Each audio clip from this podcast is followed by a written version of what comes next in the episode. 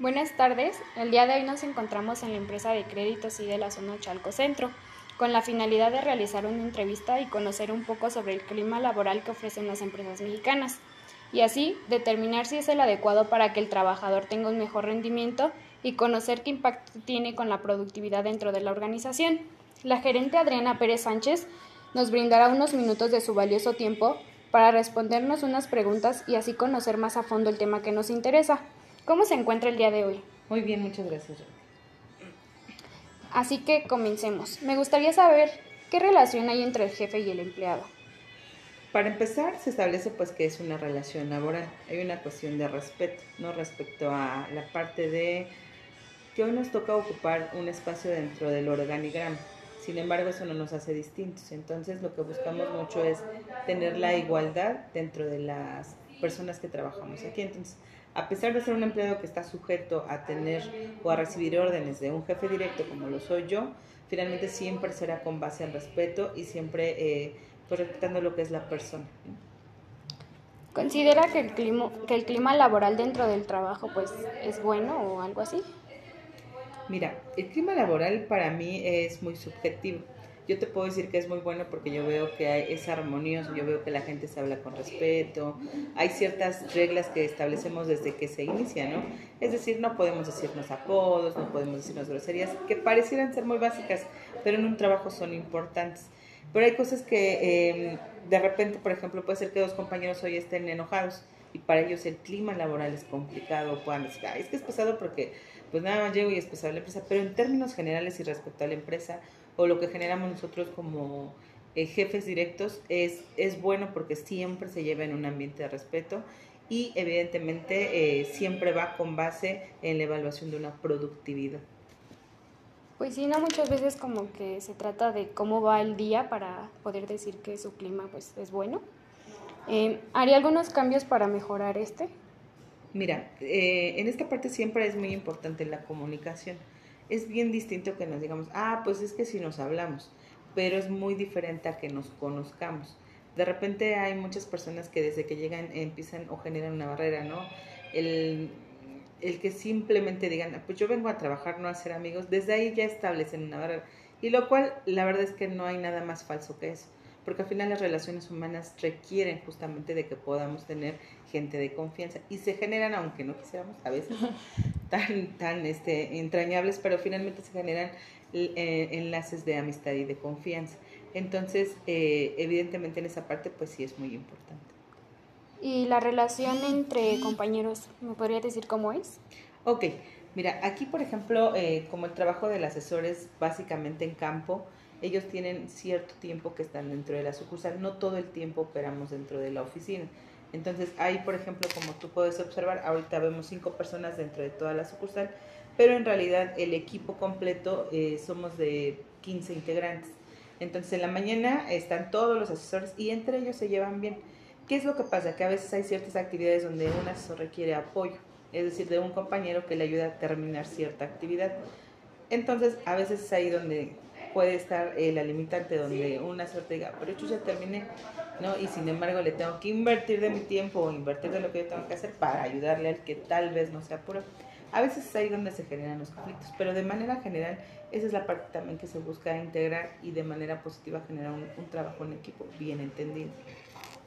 Hablando un poco sobre la empresa, ¿esta le brinda las herramientas necesarias para realizar su trabajo? Sí, la verdad es que, eh, bueno, desde instalaciones adecuadas, como tú lo puedes ver, donde podamos estar, más hoy en tiempos de contingencia, donde finalmente requerimos espacios amplios para que podamos estar eh, varias personas respetando pues, las medidas sanitarias. Eh, a nosotros nos proporcionan como herramienta de trabajo un teléfono para podernos comunicar y en el caso de los asesores también, ¿no? Hoy Hoy hasta te puede decir hasta el contar con un uniforme, el contar con un gafete de identificación, pues son herramientas que la, la, la empresa nos proporciona. Mm, ¿De qué manera la empresa los motiva a ser más eficientes en su trabajo? Propiamente la empresa creo que eh, se basa más en esta parte de respetar y cumplir con nuestra situación laboral. Es decir, si te dice que te va a pagar eh, tal salario, lo cumple, eh, ella cumple con las prestaciones a las que finalmente tenemos eh, derechos. Sin embargo, un programa establecido que digas, ah, pues esto me motiva específicamente, no. Sin embargo, en ese sentido lo que busca la parte es, pues hay un pago de incentivos, por ejemplo, ¿no? Donde si hoy el asesor tiene una productividad mayor, pues gana o tiene un mayor ingreso. Entonces creo que finalmente esa es la parte que busca la empresa, que tú sientas que estás en un lugar estable, que no eh, estemos amenazando todos los días con que te vas a correr o el empleado piense que pueda perder su empleo. Eso es parte también de una estabilidad y de una motivación. Y también el alcanzar siempre un mejor y mayor ingreso, pues es parte también de, de lo que nos ayuda en cuanto a que estén bien y evidentemente a que sumen y sean productivos. Mm, ¿Considera que verdaderamente hace efecto esa motivación? Bueno, pues como lo dijo, ¿no? Sí, fíjate que sí, pero em, la motivación también es muy amplia. Es hasta de cómo venga el empleo. Si el empleado, por ejemplo, tiene problemas hasta en su hogar, ¿no? Aquí ya llega todo cabizbajo, por ejemplo. Entonces, pues te decía que esta parte del clima hasta en ese sentido incide. Si hoy llega alguien de malas, o sea, no, no, pueden, eh, no podemos partir de la puerta hacia adentro, que solo sea lo de la empresa, y de la puerta hacia afuera, que sea tu casa y tu familia, ¿no? Entonces, tú eres un ser, así llegan, ¿no? Si, te enojaste o se enojó con la esposa y la esposa, aquí llegan enojados. Y aquí llegan y ya si está el compañero, etcétera, ya te molestaste, ¿no?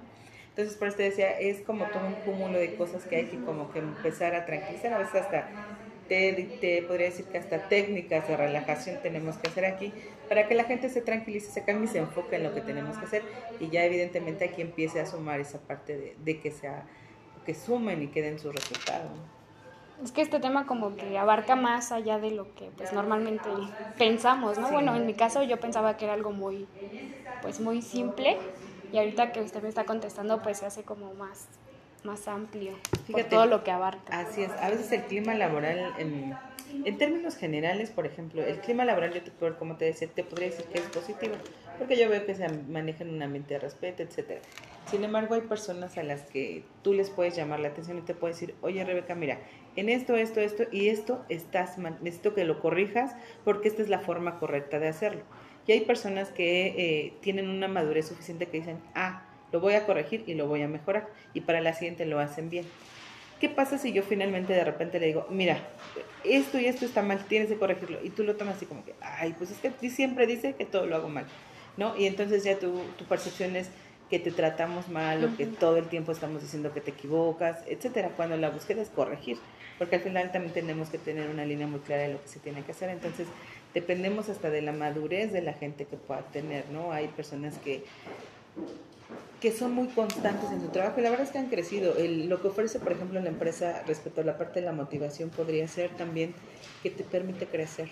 Hoy una persona que entra como asesor, mañana puede ser supervisor y evidentemente puede crecer como gerente. Y a lo mejor hasta como un gerente sonoro. ¿no? Es decir, no hay una limitante donde te digan, si tú hoy entraste como asesor, toda la vida te vas a quedar como asesor. También eso motiva y aspira a que la gente se pueda y se quiera quedar sin embargo, a veces cuando la gente no, no logra tener como esa parte de madurez, pues ¿qué es lo que hacen? Lo más sencillo para ellos es renunciar. Entonces nunca logran ni estabilizarse ellos, ni permiten que la empresa se estabilice, porque todo el tiempo tenemos que andar cambiando pues de equipos, ¿no? Los equipos no son los mismos. Tomas una foto del inicio de mes y al otro mes probablemente ya cambie. Pues sí, porque también supongo que entra mucho lo de el hecho de decir que las personas pues que trabajan tienen metas en sí mismos, ¿no? Y decir, pues si yo quiero mejorar, voy a aceptar esos, pues, regaños, podría decirse, o esas correcciones que le hacen para, pues, subir a otro puesto, como usted dice, ascender y, pues, ganar mucho mejor o motivarse más, ¿no? Lo óptimo es que todos los que ingresáramos a trabajar pensáramos así. Pero te aseguro que yo creo que más del 60 veces por ciento no tienen esa aspiración de crecer. O sea, ellos como que les gustaría tener este tipo de lo que comúnmente se llama ser godines, ¿no? que es cumplir con un horario, con las actividades y retirarte.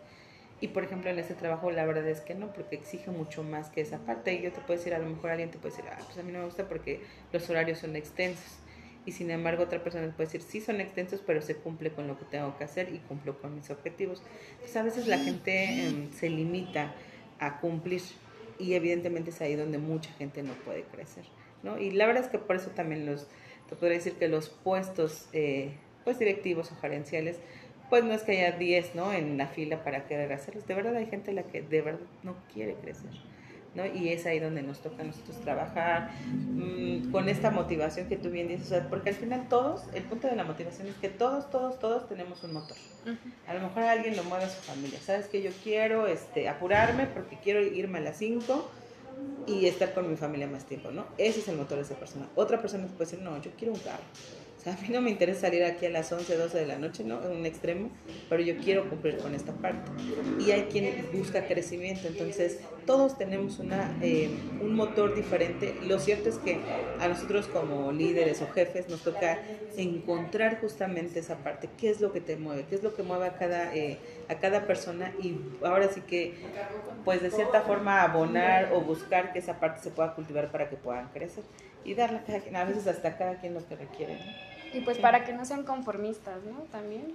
Pues la búsqueda sería, te digo que la búsqueda sería esa, ¿no? Que no, no nos conformáramos. Si hoy, incluso aquel que solo viene por dinero o dice que solo viene por dinero, ¿no? Si hoy ganó mil, pues que mañana quisiera ganar dos mil, etcétera, ¿no? Buscar que esa parte pues sea siempre buscar crecer y con un objetivo muy claro.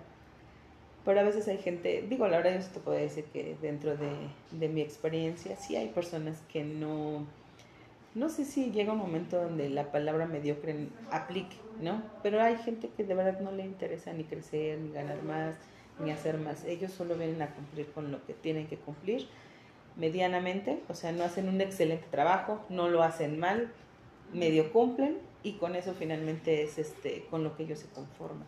Entonces también hasta este tipo de perfiles pues hay que conocerlos bien y saber de qué manera pues podemos obtener un poquito más de ellos respecto a la productividad o lo que puedan ofrecer como empleados. Bueno, este, ¿la empresa la hace sentir parte pues de esta? Sí, fíjate que la, empresa, por ejemplo, ahorita eh, nosotros estamos en una sucursal. Dentro de créditos sí hay diferentes sucursales. Hay una eh, pues dirección, evidentemente, que te dice qué, qué se tiene que hacer y para dónde, ¿no? Pero finalmente la verdad es que eh, siempre hay como la forma o encuentran la forma de tener nuestra opinión respecto a ciertas cosas. Eh, hubo un cambio, por ejemplo, de dirección en los últimos tiempos de recursos humanos y esta parte, pues esta nueva directora busca mucho esta parte de integración, ¿no? Nos han dado cursos de crecimiento de liderazgo, donde te hacen ver diferentes cosas, hablemos de comunicación, hablemos de una forma de negociar, ¿no? De cómo te puedes hacer mejor las cosas y eso habla finalmente que yo siento que le interesa o le interesa mi crecimiento Evidentemente, esa es una parte incluso de inversión, porque incluso tomamos el tiempo de la empresa, ¿no? Me, me refiero a que nos dan cursos y es dentro del horario laboral, no es nunca fuera o en otra plaza, ¿no? Sino finalmente es dentro de nuestra propia sucursal, porque ha sido en línea debido a la pandemia, pero finalmente se han preocupado por prepararnos más para que podamos tener, pues, hasta un mejor resultado, ¿no? Pero la verdad es que el crecimiento al final es tuyo. O sea, si tú decides tomar un curso y lo haces bien, seguramente lo aprenderás y crecerás bien. Hay quien también tomará el curso solo para pasar una evaluación, pero de que la empresa ha puesto esa herramienta justamente para que podamos sentirnos parte de, tener esa pertenencia y sentir que hoy hay un compromiso que va en es recíproco, ¿no? En ambos lados, tanto de la empresa hacia nosotros como de nosotros hacia la empresa. ¿Estos cursos se le imparten así en general a todos o nada más así a los gerentes y el gerente se la transmite al, al asesor. Ok, en esta primera etapa, porque te digo que hubo un cambio de dirección, fue hacia nosotros como líderes, ¿no? Como eh, en este caso hablamos de la gente que tiene personal a cargo, los supervisores y en este caso el gerente, un gerente zonal, un gerente divisional, todo aquel que tenga personal a cargo está tomando estos cursos. Una vez que ahorita ya concluimos, evidentemente la parte que nos corresponde a nosotros primero es como aplicar cada tema en el crecimiento interno, pero también compartirlo evidentemente con las personas que tenemos a nuestro cargo. Bueno, y pues como última pregunta me gustaría saber que si tuviera la oportunidad de cambiarse de empresa, ¿lo haría? En este momento no. Yo creo que todos, todos en algún momento em, pensamos a lo mejor en cambiarnos. Eh, y a todos nos llega eh, en esa parte a lo mejor porque tú puedes llegar a una mejor oferta de trabajo. Pero yo hacía ahorita en este momento bajo las condiciones en las que estamos trabajando. Ok. Este, bueno, pues finalmente me pude dar cuenta de que el clima laboral pues es bueno, aunque como dice, pues a veces el día, ¿no? Depende del día, de cómo lleguen los trabajadores a la zona, pues puede que haya pequeños problemitas, pero pues todo bien porque se, se maneja con respeto y eso es bueno. Y pues si muchas de las empresas mexicanas se motivaran de esta manera a sus trabajadores, o buscaran algunas otras maneras, pues supongo que toda empresa tendría un alto logro de productividad. Agradezco mucho su amabilidad, su recibimiento y su tiempo brindado para conocer un poco más acerca del clima que hay dentro de este espacio y muchas gracias. No, al contrario, muchas gracias